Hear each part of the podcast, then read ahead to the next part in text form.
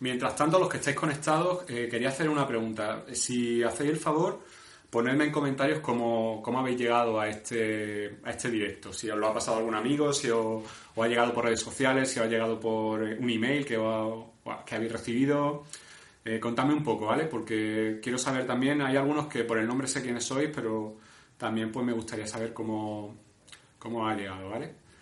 Eh, creo que ha llegado. Eh, vale, Rafa ha sido por Evox, perfecto. Acaba de llegarme un WhatsApp, que esto, esto me pasa mucho. Me llega un WhatsApp de el más 54, creo que es de Argentina. Eh, creo que será algo referente al, al directo. Vale, y no sé si estarás conectado, es Rafael Velázquez desde Caracas, Venezuela, pero era más 58 está diciendo que saludo, o sea que imagino que, está viendo el directo. Así que nada, gracias a ti también por estar ahí, Rafa, un saludo. Patricia, me alegro de que ya se te escuche bien, así que nada, vamos a, vamos a empezar. Sony 38. Y bueno, eh, ¿cuántos de aquí sois padres o sois madres? Por favor, decídmelo por el chat. Quiero saber el, el tipo de audiencia que hay ahora mismo viendo esto.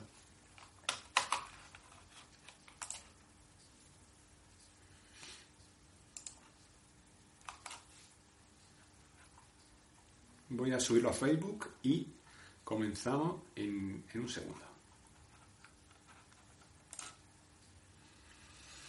Vale, aquí padre y madre, Rafa, Rafa es padre, eh,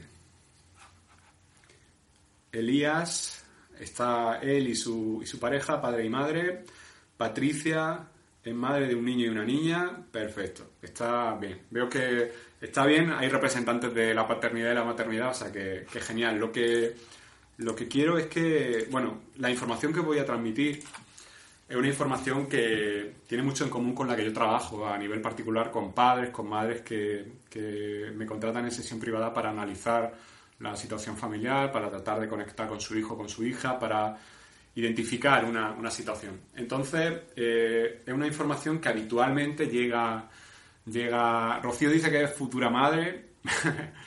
Eh, es una información que, habitualmente llega a padres y, quiero decir. Con esto no quiero deciros que os voy a dar una información estándar que, que doy en privado, porque al final cada caso específico necesita una medida específica, pero os voy a dar esas nociones que, que funcionan muy bien, que sirven para abrir los ojos y, y al final la idea, lo, el único objetivo que persigue esta charla es que vosotros adoptéis un punto de vista diferente o un punto de vista complementario al que tenéis, ¿vale? Vaya por delante que vosotros sois quienes más y mejor vais a, tratar a vuestro hijo, a vuestra hija. Nadie lo conoce mejor que vosotros y a veces lo que tenemos esa capacidad para ver una situación perfectamente, pero todos tenemos sesgos, sesgos que arrastramos por la experiencia previa, porque al final la repetición muchas veces de una situación nos hace obviar mucha información que está ahí, pero a veces no somos conscientes. Entonces, esta charla lo que va orientada a poneros delante información que, seguramente está ahí, que se puede aplicar a vuestro caso y que yo invitaría a que, a que simplemente contrastaréis con vuestra realidad. Vamos a empezar ya. Y bueno, muchas gracias a los que estáis y, empezamos. Taller para padres, madre e hijos. Eh, quiero hablaros de...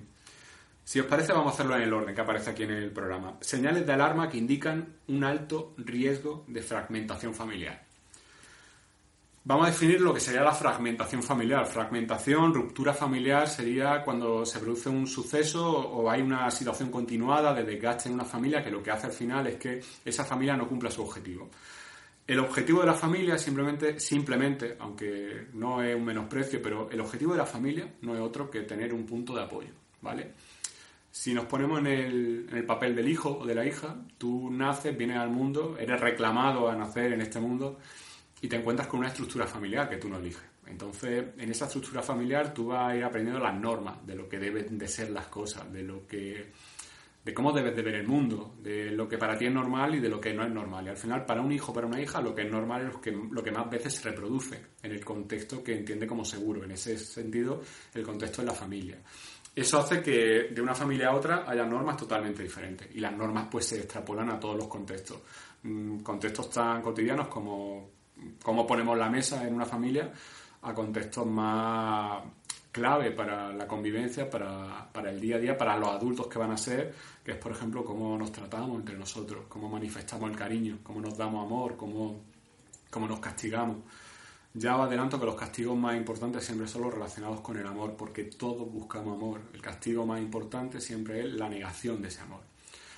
Eh, la familia que va a ser más, más castigadora va a ser aquella que pone más resistencias para que los hijos encuentren el amor y también viceversa. Va a ser aquella en que los hijos pongan más trabas a los padres para recibir el amor de los hijos.